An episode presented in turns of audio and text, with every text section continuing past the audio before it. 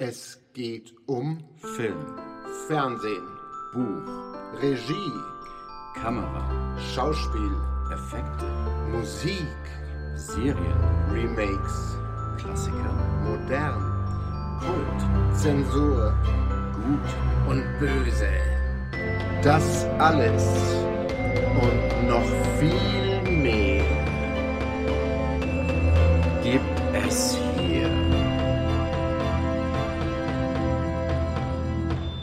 mal anschauen. Hallo zurück bei Mal anschauen. Hallo. Wir starten heute mit einer weiteren losen Folge unter dem Titel Unverfilmt. Um was geht's denn? Das ist eine gute Frage, um was es geht. Das frage ich mich auch gerade, Carsten. Um was geht's denn?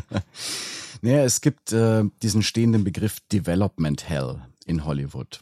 Das betrifft meistens, also es betrifft immer Projekte, die eine sehr komplexe, komplizierte Entstehungsgeschichte haben und unter Umständen gar nicht das Licht der Welt entblicken, weil sie eben in dieser Development Hell gefangen bleiben. Meist sind es auch nur Drehbücher, die für lange Zeit in Hollywood kursieren.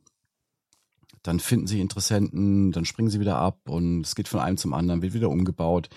Da gibt es zahlreiche Beispiele und in dieser losen Folge, äh, in dieser losen Serie wollen wir gerne auf solche Projekte eingehen. ah, das klingt sehr spannend.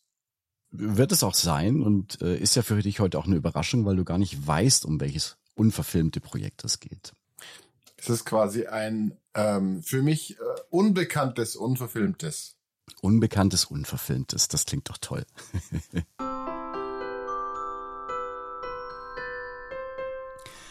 Wir springen zurück ins Jahr 89, 90. Das muss ungefähr der Zeitkorridor gewesen sein.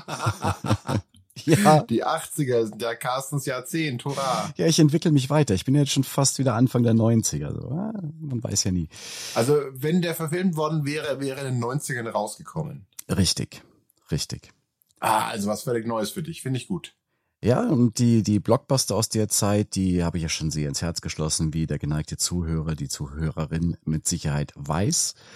Und wir befinden uns zu dieser Zeit, 89, 90, am Set von Total Recall. Der Schwarzenegger. Der Schwarzenegger-Film von Regie geführt von Paul Verhoeven. Ah, schöner Film. So, und es, Hatten wir denn auch bei unserer, bei unserer Remake-Folge erwähnt? ich glaube schon, ja. Weil da gab es ja auch dieses nicht ganz so gute Remake, glaube ich. Aber egal, ich habe dich unterbrochen. Weiter, kein Problem. Also wir befinden uns da am Set und es ist gerade Drehpause, man sitzt vor den Trailern rum und Arnold spricht gerade mit Paul, dem Regisseur, und sagt, du, ich habe da mal ein Skript gelesen. Es war jetzt nicht ganz so gut, aber man könnte echt was draus machen für mich. Hättest du Bock, das zu tun? Und Verhoeven fragt halt nach, was es ist und von wem es ist. Und es stellte sich heraus, es war ein Skript, ein Spec-Skript, ein sogenanntes. Das sind Scripts, die spekulativ geschrieben werden, also ohne festen Auftrag, in der Hoffnung, einen Produzenten zu finden, der Interesse daran hat. Und dieses Spec-Script war geschrieben von Waylon Green. Der Name ist jetzt nicht wahnsinnig geläufig, aber er hat das Drehbuch zu The Wild Bunch geschrieben. Der Ah, das ist mir ein Begriff. durchaus ein Begriff ist, ja. Und Thema des Drehbuchs waren die Kreuzzüge im gelobten Land. Da gab es ja schon mal ein, zwei Filme drüber, glaube ich, ne? Durchaus, aber so in dem Zeitkorridor, in dem wir uns gerade befinden, wir sind ja wie gesagt 89, 90, war das ein ziemlich heißes Projekt. Ich gehe mal nur ganz grob auf die Handlung ein. Die Hauptfigur ist Hagen oder Hagen. Der wird im Mittelalter erwischt, als er eine Abtei ausrauben will. Und das hat man früher nicht so gern gesehen, solche äh, Delikte. Das heißt, er wird zum Tode durch den Strang verurteilt und landet im Gefängnis. Dort trifft er einen Schlangenölhändler, das ist ein wunderschönes Wort, namens Ari. Und Ari kann dir alles verkaufen, sogar seine Großmutter, also wie so ein moderner Autoverkäufer, so im Prinzip. Und der sagt zu Hagen, du, der Loot aus Gold und Silber ist ja ganz nett, aber bei religiösen Artefakten, da klingelt die Kasse. Das ist das, was du holen musst. Da kriegst du richtig Geld. Und das beschäftigt Hagen und er weiß ja, ja, die Kreuzzüge sind da gerade am Starten. vielleicht wäre das eine Idee. Und der Papst zu der Zeit war bekannt dafür, dass er auf der Suche nach Gotteszeichen ist. Also Stigmata und so Geschichten waren für den sehr interessant. Also kommt Hagen auf die Idee, dass er sich ein Kreuz in den Rücken brennt und dann sagt er, es ist ein Zeichen von Gott. Aua. ja, war wahrscheinlich schmerzhaft. Ich kann es mir super vorstellen mit Schwarzenegger inszeniert mit diesem breiten Kreuz, in den das auf den das Kreuz eingebrannt wird. Und natürlich lassen sich die Geistlichen davon beeindrucken. Er wird freigelassen und macht sich dann mit Ari zusammen auf den Weg ins gelobte Land. Dort kommt dann natürlich das Erwartete, die Kreuzritter fallen ein, sie metzeln alles nieder. Und Hagen ist aber ein, ein positiver Charakter. Er rettet dann eine Hochzeitsgesellschaft vor dem Tod, hat sich damit aber gegen seine eigenen Leute gestellt. Und dann wird er versklavt, später von Ari befreit, was Hagen vor einem Schicksal als Eunuch bewahren wird und so weiter und so fort. Es kommt noch ein Love Interest hinzu. Ähm, das Drehbuch ist sehr differenziert. Es gibt gute und schlechte Menschen auf allen Seiten. Also es war sehr ausgeglichen. Es war kein, kein einseitiges ideologisches Ding. Ja, das ist man von Verhöfen ja auch mhm. durchaus gewohnt, dass er ein sehr kritischer Regisseur ist, was auch politische Themen angeht. Und es ist im Skript auch nicht immer nur der Glaube, sondern einfach oftmals auch Blutdurst oder Gier, die die Hauptpersonen antreibt. Klingt also sehr, sehr interessant und ist ja eigentlich schon ein echter Verhöfen, so wie es geschrieben ist. Aber das hat der Schwarzenegger dem Verhöfen vorgeschlagen, weil er es da gelesen hat. Genau. Hat der Schwarzenegger dann schon gedacht, das wäre was für ein Verhöfen? Ja, ja, er hat ja mit ihm zusammengearbeitet bei Total Recall und äh, er kannte ja auch die, mhm. die Schwere des Buchs und er wusste, dass Verhöfen hat ja zuvor auch schon Robocop gedreht, der ja auch einen sehr politischen Subtext hat. Und dachte, ja, warum nicht? Das wäre doch ein Oder auch nicht Sub. ja, oder auch nicht Sub, ja. Wäre doch ein cooles Ding, wenn man das zusammen durchziehen könnte. Und die beiden waren sehr davon überzeugt. Und überzeugt waren auch Mario Cassar und Andrew Weiner. Das sind die beiden Köpfe von Carolco, dem Produktionsstudio hinter Total Recall. Mhm. Zu Carolco noch, die, die Firma gibt es heute nicht mehr und viele kennen sie auch einfach nicht. Die waren damals extremst populär. Die waren in den 80er, 90ern sozusagen die Go-To-Production Company für Schwarzenegger und Stallone. Die Rambo-Filme kamen von denen, Cliffhanger, Red Heat, Total Recall, Terminator 2, es waren alles Carolco-Produktionen. Also die haben wirklich fett Filme gemacht, aber auch nicht Actionfilme, zum Beispiel The Doors mit Val Kilmer war von Carolco oder LA Story mit Steve ah. Martin. Die haben das auch produziert. Die waren also gut im Geschäft. Und nachdem sie auch von der Idee überzeugt waren und Arnold ja mit der heißeste Star zu der Zeit war, haben sie dann Waylon Green beauftragt, das Drehbuch auszuarbeiten und es auf Arnold anzupassen. Und es sollte natürlich auch so noch ein bisschen Verhöfenflair haben. Also diese, diese letzte Prise Salz sollte halt noch rein. Und ich meine, ja, Waylon Green, ja, The Wild Bunch. Das Drehbuch wurde dann ein exzessiv gewalttätiges Blockbuster-Skript für die damalige Zeit. oh in, ja. In einer Szene wird Hagen in ein Eselkadaver eingenäht und den Hyänen zum Fraß vorgeworfen. Ein äh, anderer Gegner bekommt einen Dreizack durch sein Gesicht gerammt. Und in einer wichtigen Szene wurde so geschrieben, dass ein, ein Charakter, der auf einem Pferd flieht, von Hagens Schwert halbiert wird, der Oberkörper fällt zu Boden und die, der Unterkörper reitet auf dem Pferd weiter. Das war genau das Richtige für Verhöfen. Definitiv. Der hatte da, damit ja noch nie ein Problem. Robocop ist ja auch kein, ist ja auch kein friedlicher Film. Oder Starship Troopers. Alter Schwede. Oh yes. So, damit da war. gut gepasst. Ja, also ich, ich kann es mir gut vorstellen. Also je mehr ich äh, über das Projekt erfahren habe, umso heißer war ich drauf. Äh, die Geschichte ist halt leider keine schöne zu dem Projekt. Ja, also zumindest nach dem Drehbuch, was sie da jetzt dann vorliegen hatten, war klar, das wird kein Film mit PG-Rating werden. Das wird äh, ein sehr hohes Rating kriegen, was natürlich dann immer schwierig ist, weil dann die Einspielergebnisse natürlich geringer sind wegen kleinerer Zielgruppe. Naja, aber gemischt mit diesen ganzen politischen Intrigen, die Waylon Green dann noch ins Drehbuch geschrieben hat und wie schon erwähnt, den ausgeglichen guten und bösen Charakteren auf allen Seiten, war es für Verhoeven der perfekte Stoff. Also der war auch on fire dafür. Er war halt nur mit dem First Draft von Green nicht so ganz zufrieden. Also mit der ersten Drehbuchfassung. Also hat man noch einen weiteren Autoren hinzugezogen. Das war Gary Goldman, der gerade aktuell die Total Recall Adaption für Verhoeven geschrieben hatte. Also kommt jetzt Goldman noch dazu. Der hat wenig geschrieben in seinem Lebenslauf. Total Recall war somit das bekannteste und ist wahrscheinlich so ein ich weiß es nicht, warum es so war, aber er hat dann auf jeden Fall einen sehr ähnlichen Aufbau genommen.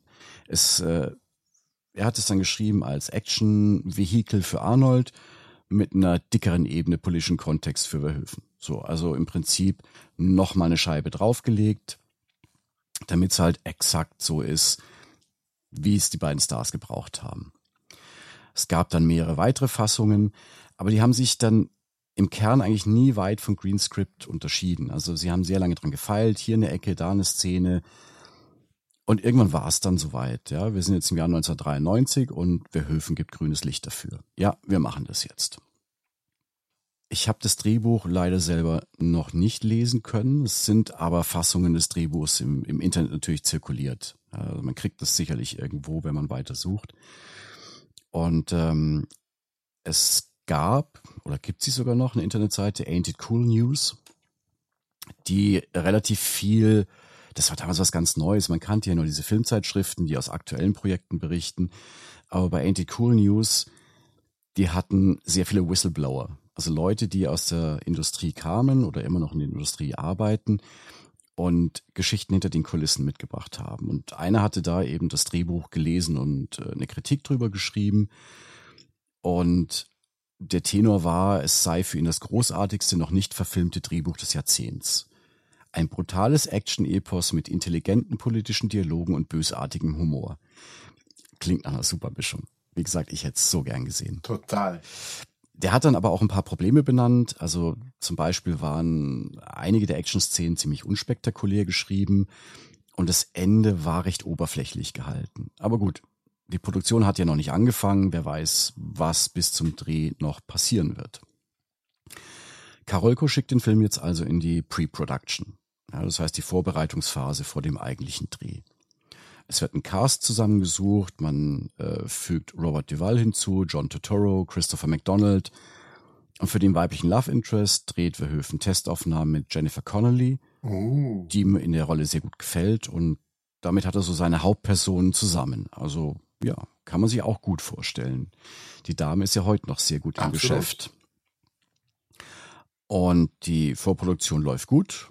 Es läuft alles relativ glatt. Und dann legt man auch ein Startdatum für die Dreharbeiten fest. Es soll der Sommer 94 sein.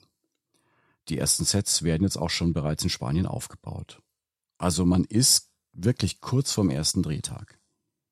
Das ist jetzt nicht so ein Projekt, wo man sagte, ja, das wäre, das waren so Fantasien von ein paar Leuten, was wäre wenn und ganz cool.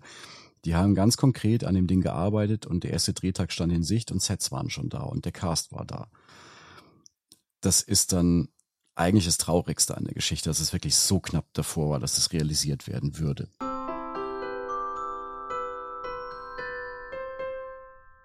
Ja, aber dann, äh, wie gesagt, Sommer 94 die Dreharbeiten, dann kommt Karolko in Turbulenzen. Oh. Die hatten gerade Filme draußen wie Chaplin, die, die Chaplin-Biografie oder Last Action Hero. Und die waren jetzt nicht so erfolgreich, wie man gehofft hatte. Die haben nicht viel Geld eingespielt. Und Karolko bekommt jetzt kalte Füße. Ah. Dazu kommt, dass sie der Budgetkalkulation Verhöfens nicht trauen.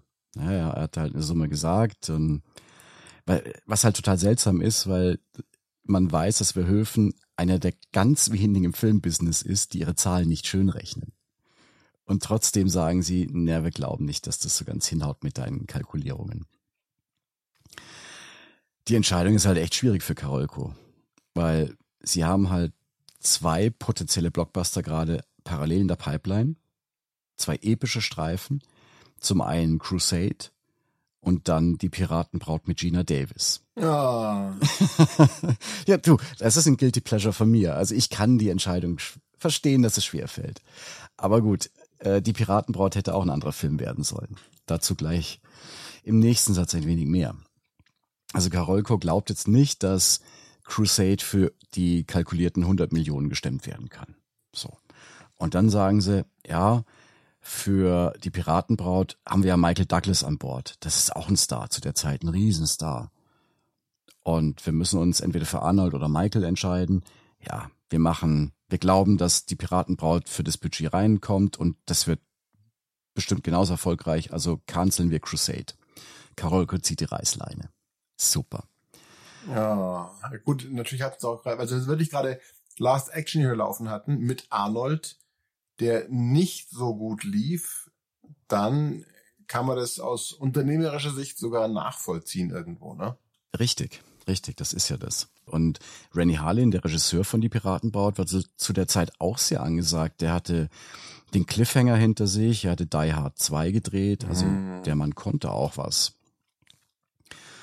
So, aber nachdem jetzt das äh, Projekt gekippt wurde, waren 10 Millionen Dollar in die Tonne geworfen, weil so viel hat die Pre-Production schon mal verschlungen gehabt. Ach, zehn waren schon raus und Ja. von den geplanten 100. Aber sagen wir Oh, mal so, wahrscheinlich haben sie sich gedacht, okay, haben wir wenigstens 90 Millionen gerettet. Ja. Also so denkt man in den Kategorien leider. Ja, 100 Millionen Budget, ich meine, ist das viel?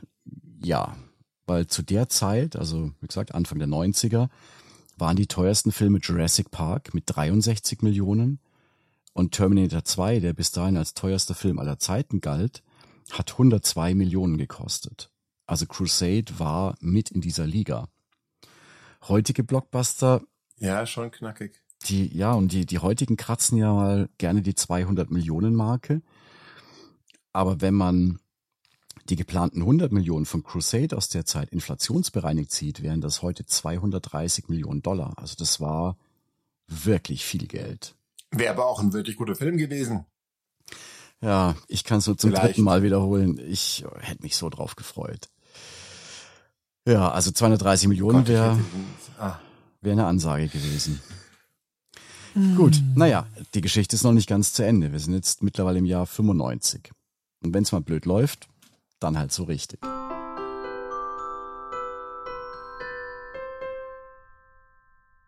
Michael Douglas steigt aus bei Die Piratenbraut. Wir wissen es ja, im Endprodukt, das wir kennen, war er ja nicht dabei. Stimmt, ich wollte dich noch fragen, gerade vorhin, als du erwähnt hast, weil den habe ich da nicht gesehen. Ja, na, er hat, ich weiß nicht aus welchen Gründen, ob er ans Projekt dann nicht mehr geglaubt hat oder dann doch die Kohle zu wenig war. Auf jeden Fall ist er ausgestiegen und wurde mit Matthew Modine ausgetauscht, der schon ein guter Schauspieler ist, aber einfach deutlich weniger Star-Appeal hatte. Ja. Und dann kommt, was kommen musste. Der Film floppt katastrophal im Kino. Und das war das Ende von Karolko. Die sind pleite gegangen danach. Das war's dann mit der Firma. Naja. Das war, war, war Chaplin damals ein Erfolg? finanziell nicht so gut. Von Kritikern schon gerne gesehen. Aber, aber kein, kein Geldbringer. Und Last Action Hero kein Geldbringer. Ja. Piratenbraut, totaler Flop. Also Piratenbraut Dann ist ist mit, halt tot. ja, das, das ist mit einer der teuersten Flops der Filmgeschichte. Die Piratenbraut. Der hat wirklich wahnsinnig wenig eingespielt für die Kosten. Und das war traurig, weil ein paar Jahre später Fluch der Karibik ja ordentlich durch die Decke ging. Aber gut, so läuft's manchmal.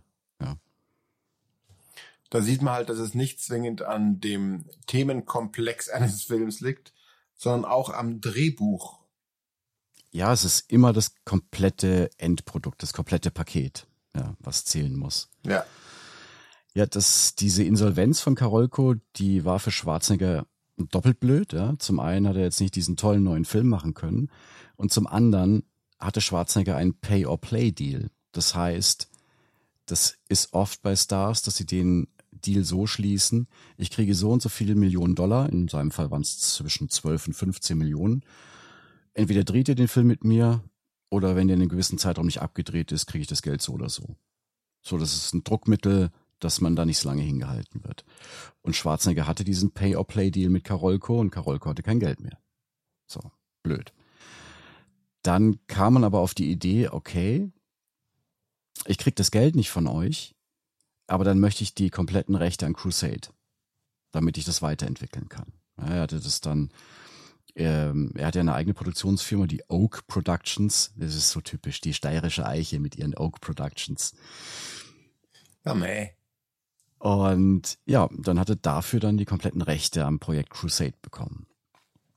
Und ähm, die Idee war es natürlich dann weiterzuentwickeln und einen anderen Geldgeber zu finden. Und hoffte auch, dass Verhoeven weiter an Bord bleibt. Und dann stellt er das Projekt bei Columbia Pictures vor.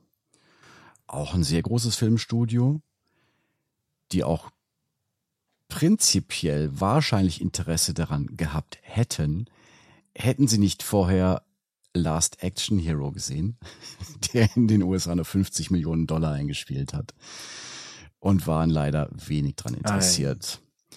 Zudem waren dann zu der Zeit Historienepen nicht mehr so wirklich angesagt. Braveheart war nochmal so ein Ausnahmeding, aber die anderen Historienfilme waren keine Geldbringer. Ja, und dann die weitere Geschichte ist relativ bekannt. Schwarzenegger dreht ja weiter Filme. True Lies war wieder ein Hit mit James Cameron. Der lief gut. Danach kamen aber nur noch mittelprächtig erfolgreiche Filme wie Eraser, den ich zwar ganz gern mochte, aber der war in der Kinokasse jetzt auch nicht so erfolgreich. Lustigerweise auch wieder mit einem Drehbuch von Waylon Green, der Crusade geschrieben hat. Dann kam Batman und Robin und End of Days und das waren schon so Filme, wo ich sage, ja, da war so das, der Peak war schon durch. Da war doch Ja. an seinem Zenit vorbei. Und Verhoeven auf der anderen Seite, der hat finanziell komplett versagt mit Showgirls. Das war Kassengift, der Film. Ach, das war ja auch ein Verhöven. Oh Gott. Und innerhalb kürzester Zeit waren die beiden Stars nicht mehr angesagt. Was es noch schwieriger gemacht hat, weiter diesen Film zu finanzieren. Ja, spulen wir mal ein wenig vor. Jetzt sind wir im Jahr 1999. Da gibt es einen Artikel in der Branchenzeitschrift Variety und die berichtet, dass Schwarzenegger im Gespräch mit Arnon Milken ist, um Crusade für 20th Century Fox wiederzubeleben. Und Arnon Milken ist jetzt auch nicht so ein bekannter Name, aber der war der Mann hinter Pretty Woman oder LA Confidential und hat gute 50 Filme produziert. Also der war auch dicke im Geschäft. Also keine schlechte Wahl eigentlich.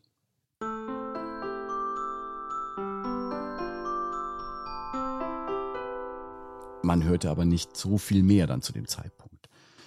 Ein Jahr später war die Pressetour für End of Days und Schwarzenegger hat auch da wieder zu dem Thema erzählt, dass Crusade immer noch in Entwicklung ist und er hoffe natürlich, nachdem Verhoeven seinen Hollow Man abgedreht hat, dass dann die Dreharbeiten endlich 2001 beginnen können.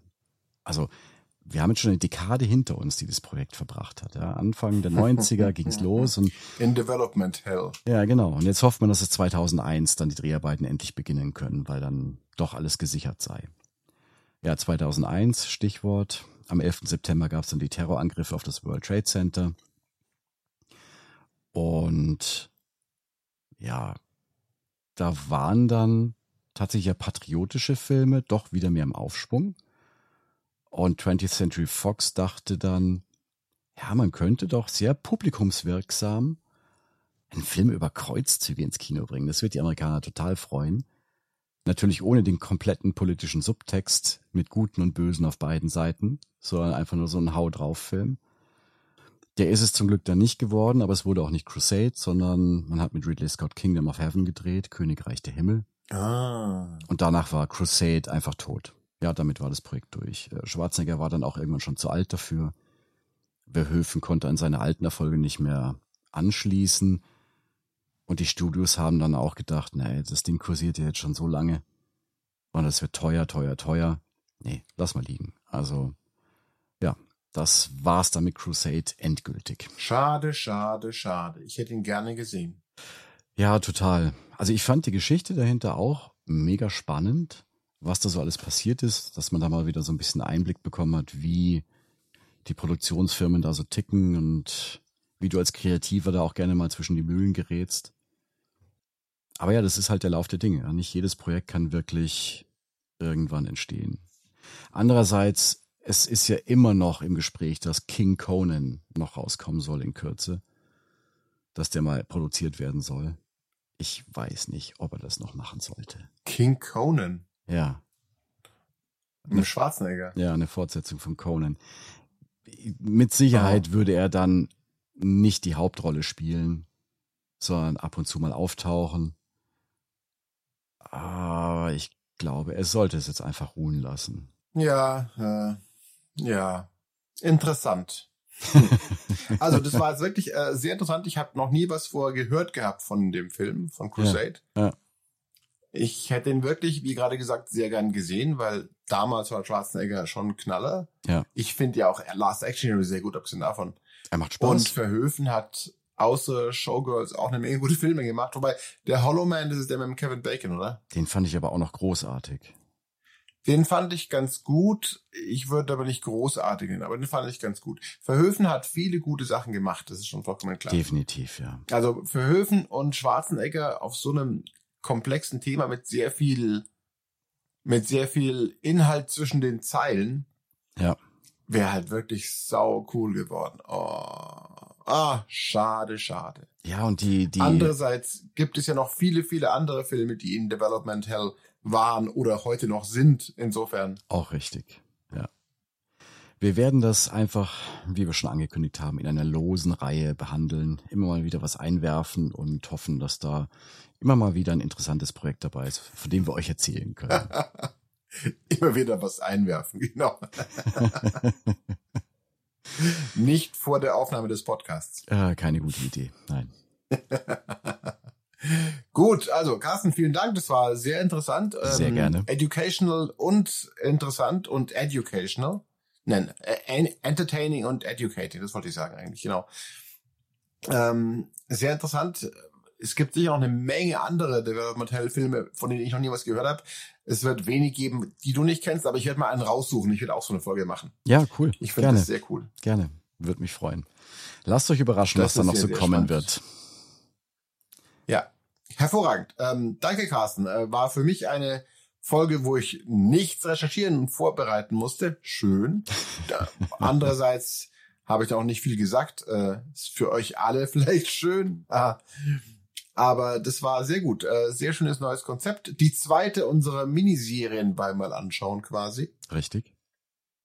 Die ich andere, bin gespannt, was noch alles kommt. falls ihr sie noch nicht kennt, heißt mein erstes Mal, in dem wir zumindest einer von uns einen Film noch nicht gesehen hat oder zum ersten Mal ansieht und wir dann gemeinsam drüber sprechen. Da gab es bisher schon drei Folgen dazu. Ja, auf jeden Fall auch hörenswert. Schaut einfach mal durch die Folgenliste und hört euch mehr an, Viel Spaß dabei. bevor ihr dann eine weitere Woche warten müsst.